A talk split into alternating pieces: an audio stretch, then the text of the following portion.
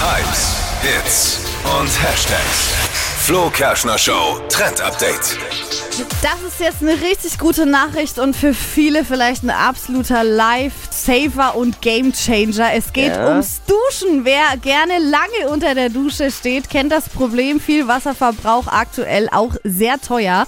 Und Stiftung Warentest hat jetzt eben extra deshalb Sparduschköpfe getestet. Oh, lass mich raten, Ergebnis äh, war eindeutig, alle Tester waren nass. Wow.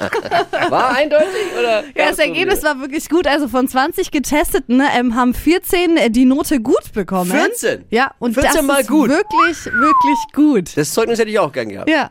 14 mal gut. Ja, kann man sich echt einiges an Wasser sparen. Also es lohnt sich, so einen Sparduschkopf zu bekommen. Dann kann man man? auch mal fünf Minuten länger unter der Dusche bleiben.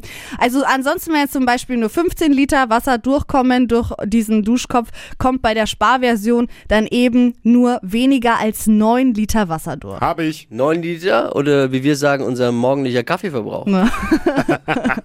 9 Liter. Ist gut. Ja, Statt voll. 15, 9. Aber ein bisschen mehr Geld ausgeben, wenn man sich einen kauft. Ich habe einen aus China, ist Mist. Ja, auch da Okay. gibt es Unterschiede. Ja, ne? Ja, also doch den hochwertigen Naja, nehmen, auf kurz oder lang rentiert sich Besser. dann. Mal gucken, was die Stiftung Warentest so empfiehlt und dann den richtigen aussuchen. Bei mir ist ja immer automatisch dann irgendwann der Duschkopf auch ein Sparduschkopf. Warum? Ja, weil irgendwann ist er so verkalkt, dass eh nur noch Wasser durchkommt. Das ist doch immer so. Nee. Sehr schön, äh, guter Trend, finde ich sehr gut.